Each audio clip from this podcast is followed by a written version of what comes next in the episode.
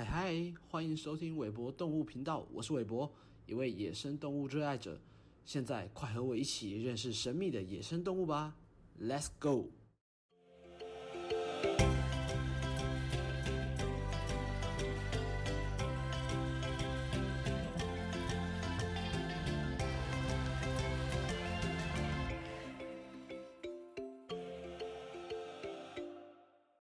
go！Hello，欢迎大家来到韦博动物频道。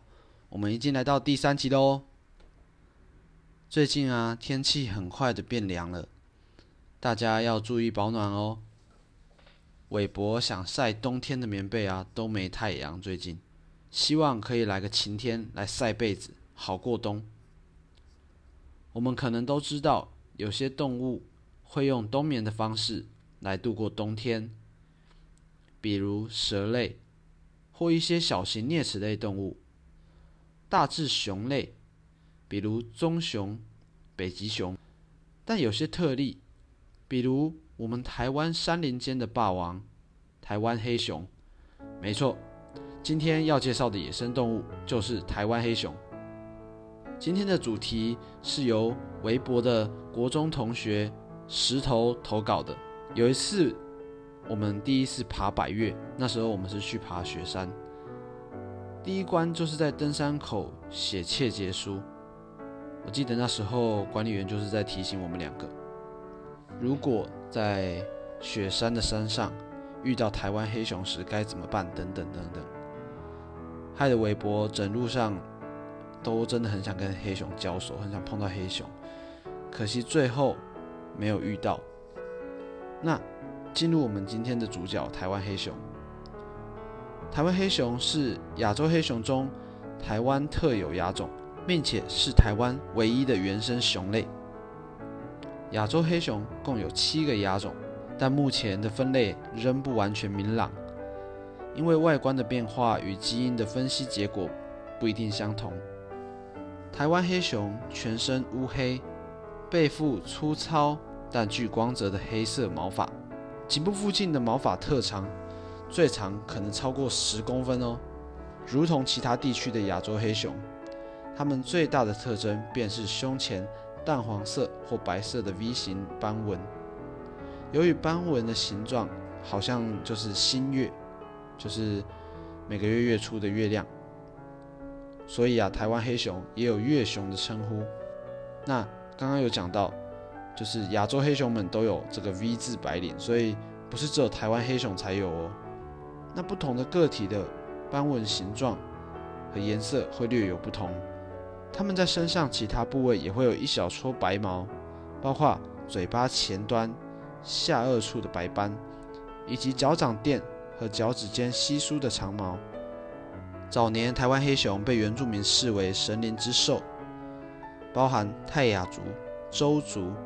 塞夏族皆以母语为黑熊命名，其中布农族更以“嘟嘟马子”，意思是威武的大英雄来称呼它。台湾黑熊体型粗壮，是台湾陆地上最大的食肉目动物，耳朵大又圆，眼睛小，然后颜色深，吻部长啊，然后形状像狗的嘴巴，所以又有很多人，我们可能从老一辈的口中听过。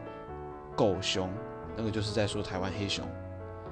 那黑熊主要是用鼻子感觉世界，借由灵敏的嗅觉来寻找食物，还有伴侣。所以我们可以知道，其实它们的视力不是说非常的好。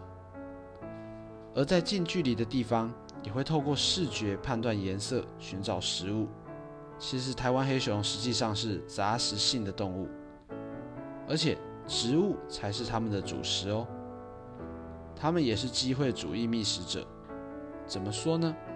就是食性啊，常随着环境资源的丰富度和可得度不同而变动。山羌和长鬃山羊也是台湾黑熊重要的猎物哦，尤其是在植物性资源供应不佳的时候，会增加猎捕的机会。当然，偶尔它们也会猎取体型较大的水鹿和野猪。但推测应该是幼体或较弱的个体居多。黑熊呢，它们的主要的发情期是在夏季，所以理论上，黑熊妈妈的怀孕期长达六到八个月。但是幼熊出生时重量仅有两百五十克至三百克，这个是人类婴儿的零点零八倍耶。相较于母熊的重量，刚出生的小熊仅为妈妈千分之四的大小。黑熊怀孕期虽然长达半年以上，但由于熊类有延迟着床或胚胎治愈的情况，也就是说，交配后的受精卵经分化至胚囊之后，没有立即着床于子宫，而是漂浮在子宫里面。某种程度呢，是一种停滞发育。台湾黑熊胚胎延迟着床的时间约五到六个月。你想，原本我以为是五到几天，我们可能都觉得，呃，五到几天可能一般在我们的医学上可能会觉得啊，是不是要看医生？或者说我们根本不知道，没办法发现，因为你没有还没去看医生。但是黑熊是五到六个月，因此胚胎真正着床及发育的时间只有两个月而已。所以所有的黑熊宝宝都是早产儿。刚出生的幼熊呢，几乎没有毛的，眼睛、耳朵都还没有功能，它们看不到也听不到，它们只能靠在妈妈的怀怀里呢保温。还好，母熊乳汁含丰富的蛋白质及脂肪，足够使幼熊的生长速度可以保持在一个比较高的水平。哺乳期通常是五到八个月，小熊跟母熊的关系非常紧密，从妈妈那里得到食物和保护，同时学习生存所需的技能和社会行为。等到小熊大概一岁的时候，它们就会离开母熊，自立门户生活。台湾黑熊体型虽然庞大，但是它们可是运动健将，它们擅长涉水，还有爬树。奋力奔跑时，可达时速三十至四十公里，相当于一个轻型摩托车的速度。黑熊的移动能力很强，移动和活动范围的大小受到重要食物资源的分布以及其丰富度的影响。例如，在玉山国家公园的大分地区是比较靠近花莲的地方，当砾石产量丰富时。通常在十月至一月间，黑熊会倾向聚集于可陡科森林觅食。当砾石日益消耗减少时，黑熊则会陆续的离开该地，移动到春夏季活动的区域。台湾黑熊的活动范围很广泛，利用无线电及卫星追踪玉山国家公园的台湾黑熊，发现它们的活动范围分布在二十四。至一百一十七平方公里之间，这个数值可能是低估，因为远超过一万五千个足球场的大小，你就知道他们长时间来一直在移动、移动、移动、动来动去，整个山都跑遍。但是很厉害是他们不会被你发现。那透过密集无线电追踪的个体，甚至有一半以上会移动到国家公园以外的地区。最远还可以越界超过六公里，由此可见啊，想要有效的保护台湾黑熊，保育工作不应仅于保护区内，更要加强保护区以外地区的经营管理，才能为黑熊确保足够且安全无疑的栖地环境。黑熊它们移动能力又强，活动范围又广，所以借由这个广泛的觅食活动。可将它们吃入的种子，就是它们吃入的水果的种子，带到其他的地方。由于母树就是种子的母树下可利用的资源丰富，病菌、昆虫或掠食者多集中于此，所以造成母树下的种子和苗木的死亡几率太高，或更新率低。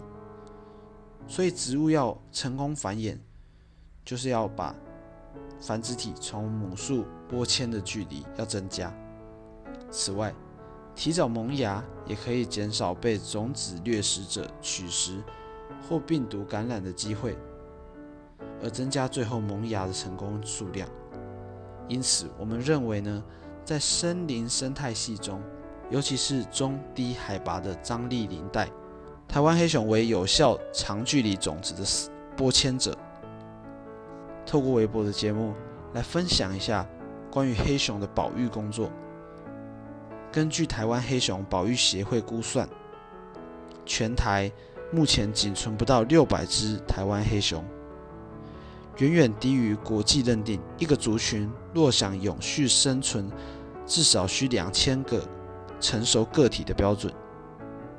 一九七九年，台湾黑熊正式纳入保护动物的行列。一九八九年，《野生动物保护法》将其列为濒危状态。全球最具指标性，由国家自然保护联盟 （IUCN） 所撰写的保育红皮书，亦将台湾黑熊视为易危动物，未来可能面临灭绝。人类一步步将台湾黑熊逼向绝路，土地开发、滥垦滥伐的行为。严重破坏野生动物的栖地，然而道路系统又深入山林，足迹横跨不同生态林的台湾黑熊，活动范围因此被割得四分五裂。加上道路的便捷，帮助猎人拉长了战线，长驱直入黑熊的栖息地进行狩猎。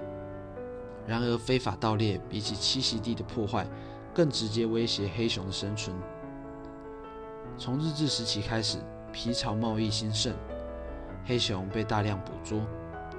到后来，汉人来了，喜欢食补偏方，将熊掌、熊肉、熊胆等视为珍馐，导致一只台湾黑熊可以卖到十几万元，因而吸引猎人争相捕杀。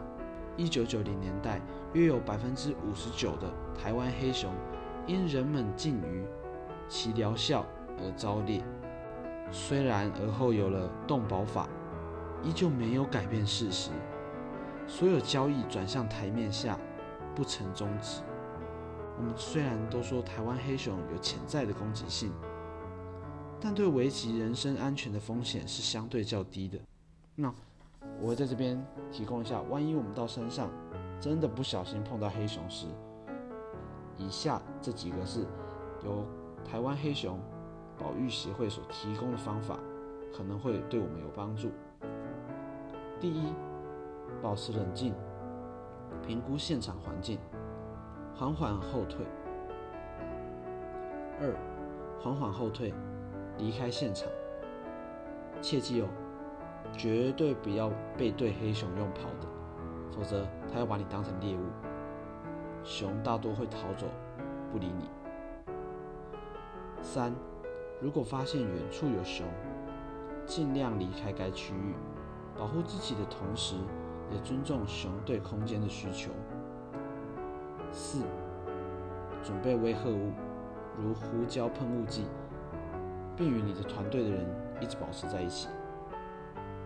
五，当一只熊在吹气或喷气时，你可能会听到它用牙齿发出咯咯声，或脚掌。跺地，也可以短距离朝人冲刺，然后立即停止。这个时候，我们应该保持冷静，然后呢，知道这种虚张声势、黑熊的这些动作是一种防御行为，表示我们靠太近了。这时候，只要持续增加你和熊之间的距离。第六，务必妥善处理垃圾和厨余，不要让熊对人的食物。产生连接，但为了避免不愉快的遇熊经验，最好的方法还是避免遇到它们。所以，呃，可能微博那时候爬雪山第一次没有遇到，是比较好的一个结果。那希望大家参考这些由台湾黑熊保育协会所提供的方法，可以对你有帮助。但还是希望大家可以尽量不要侵犯到黑熊的领地。台湾黑熊的庞大体型和食肉的习性，常常令我们感到敬畏。我们可能害怕，但它们的存在也令人对野外环境产生美好、尊崇的心意。加上数量稀少，抵达栖息地和目击皆不易。其神秘性呢，也成了黑熊吸引人关注的地方。在文化上，一位曾经猎过黑熊的布农族原住民受访时曾表示：“如果山上没有熊和山路，心里会觉得很孤独，好像没有人住一样。”被称为“黑熊妈妈”的平科大动物保育研究所副教授黄美秀认为，他曾感叹地说：“台湾黑熊体型巨大，就像个森林里的大明星。如此具有指标性的动物，如果一个国家不能保护它，那我们还能保护其他更小的动物吗？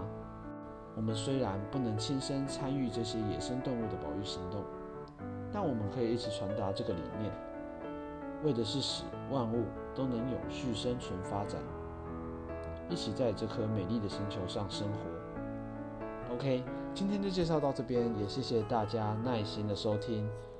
欢迎所有听众朋友追踪微博的 FB、IG 的粉丝专业，并透过粉砖与韦博交流哦。那若有想认识啊，或是想听韦博介绍的野生动物，都欢迎点选下方说明栏的 Google 表单填写。好，那我们下周同一时间再见，拜拜。